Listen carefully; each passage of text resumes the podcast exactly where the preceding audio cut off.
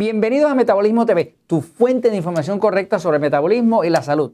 No puedo controlar el hambre.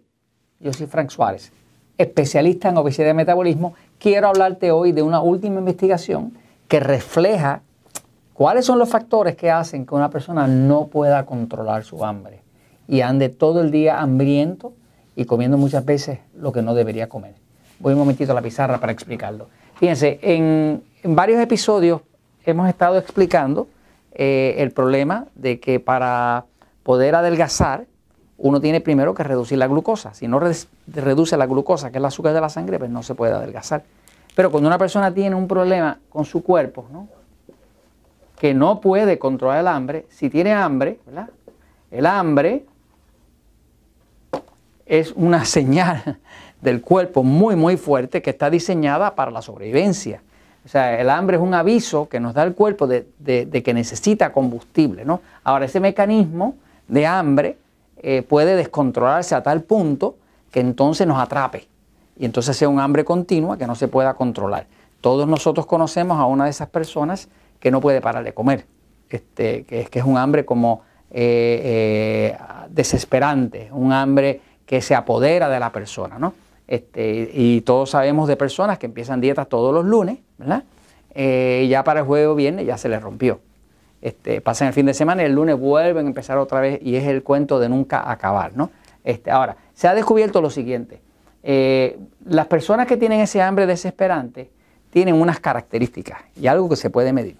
Eh, lo primero que hay que saber es que aquí, aquí, está un órgano que se llama el páncreas, ¿verdad? El páncreas que es un órgano que produce una hormona muy importante que se llama insulina. Y la insulina es una hormona que engorda. Para usted engordar, solamente necesita insulina más glucosa. Cuando usted tiene insulina y tiene glucosa, automáticamente usted va a tener grasa. El cuerpo va a crear grasa, ¿no? Ahora, ¿qué pasa? Que la insulina, que es una hormona muy necesaria y que produce el páncreas aquí, es una hormona que además de ayudarle a utilizar la glucosa, eh, pues es una hormona que da hambre. Así que la insulina da hambre. Por eso si usted llega a un restaurante y le sirve una bandeja de pan con ajo, bien tostadito, y usted empieza a comérselo, automáticamente eso dispara una serie de, una cadena de, eventos eh, químicos, eh, biológicos, del sistema nervioso y hormonal, que automáticamente le va a aumentar el hambre dramáticamente porque el páncreas en respuesta a, ese sabor del pan con ajo, a la glucosa, que eso está aumentando, automáticamente produce más insulina. Y como la insulina da hambre, usted primero se come la bandeja de pan con ajo y cuando llega el mozo, termina pidiéndole más de lo que debía haberle pedido porque lo pidió con hambre, porque los niveles de insulina estaban altísimos. ¿no? Este, entonces, eh, lo que se ha descubierto en cuanto al hambre es que las personas que tienen ese exceso de hambre que no es controlable fácilmente, lo que tienen es una, una, una se llama resistencia a la leptina. De la misma forma que hay una hormona que le engorda y que le da hambre, que es la insulina, que es esta que está aquí, insulina, también hay una hormona que hace lo contrario. Es una hormona que le quita el hambre. Esta hormona, que es una hormona que quita hambre, se fabrica en las células de grasa. Así que las células de grasa, que mucha gente cree que la grasa es una sustancia muerta, no lo es. La grasa es una sustancia viva, los, adipocitos se llaman, adipo, adipo quiere decir de grasa, ¿no? Son, son las células de grasa, los adipocitos producen la hormona leptina. Y esa hormona leptina es una hormona que le da un mensaje al cerebro que le dice, estamos llenos, no queremos comer, por lo tanto no hay hambre. Eh, pero ¿qué pasa? Se ha visto que las personas que tienen ese hambre desesperante, cuando se les miden los niveles de leptina en la sangre, que se pueden medir, eh, se encuentran altísimos. ¿Qué quiere decir eso? Que esas personas han tenido tanta y tanta leptina que ha estado produciendo todo el tiempo las células de su grasa, que ya las células otras no le hacen caso. Las células del cerebro la ignoran. Hay un fenómeno muy interesante en el cuerpo y es que el cuerpo eh, todo lo que continúa por demasiado tiempo le causa inconsciencia. Por ejemplo, cuando usted eh, empieza a comer azúcar por primera vez en su vida, pues a principio le da un poquito de trabajo comer tanto dulce.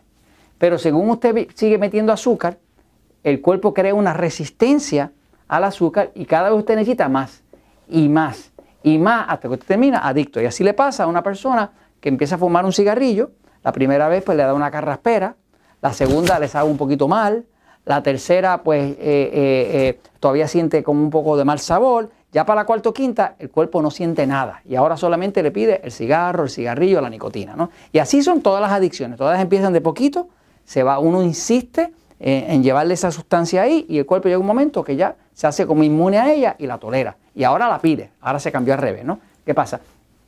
La resistencia a la leptina se ha descubierto que viene porque en el intestino, todos nosotros tenemos un intestino, aquí pasan los alimentos, ¿no? Y aquí se hace la absorción, el intestino delgado, principalmente. Pero cuando una persona tiene una dieta alta en alimentos refinados, carbohidratos refinados, pan blanco, arroz, eh, dulce, chocolate, eh, alimentos refinados, lo que nosotros llamamos alimentos tipo E.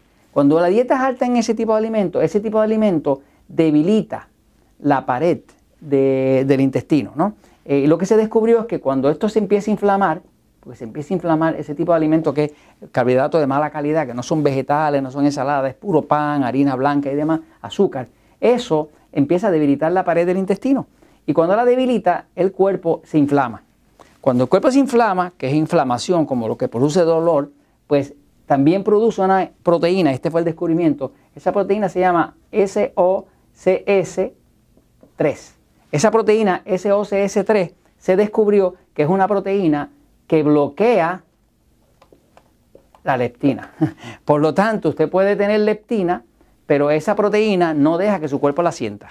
Y, o sea que mientras más usted come comida chatarra, comida de mala calidad, alimentos, eh, carbohidratos refinados, este, pues más proteína, más inflamación tiene, más de la proteína SOCS3 eh, y más resistencia a la leptina, por lo tanto usted no puede quitarse el hambre y ahora tiene un hambre desesperante. La solución a todo este eh, eh, problema ¿no? es que usted haga cuatro días de puros alimentos amigos. ¿Cuáles son los alimentos amigos? Pues son estos que están aquí. Alimentos amigos, estamos hablando de carne, pollo, pavo, pescado, mariscos, quesos, huevos, vegetales, jugo de vegetales, ensalada, almendras, nueces. Este tipo de alimentos, que son alimentos que no suben la glucosa, sobre todo si son bien naturales y no están procesados, pues le ayudan a su cuerpo a combatir la resistencia a la leptina. Cuando el cuerpo deja de sentir leptina, eh, eh, baja la inflamación, se reduce la producción de, esa proteína que es inflamatoria eh, y automáticamente el cuerpo empieza a sentir la leptina y de momento usted se le va al hambre. Así que esto se puede resolver. Y esto se los comento porque la verdad siempre triunfa.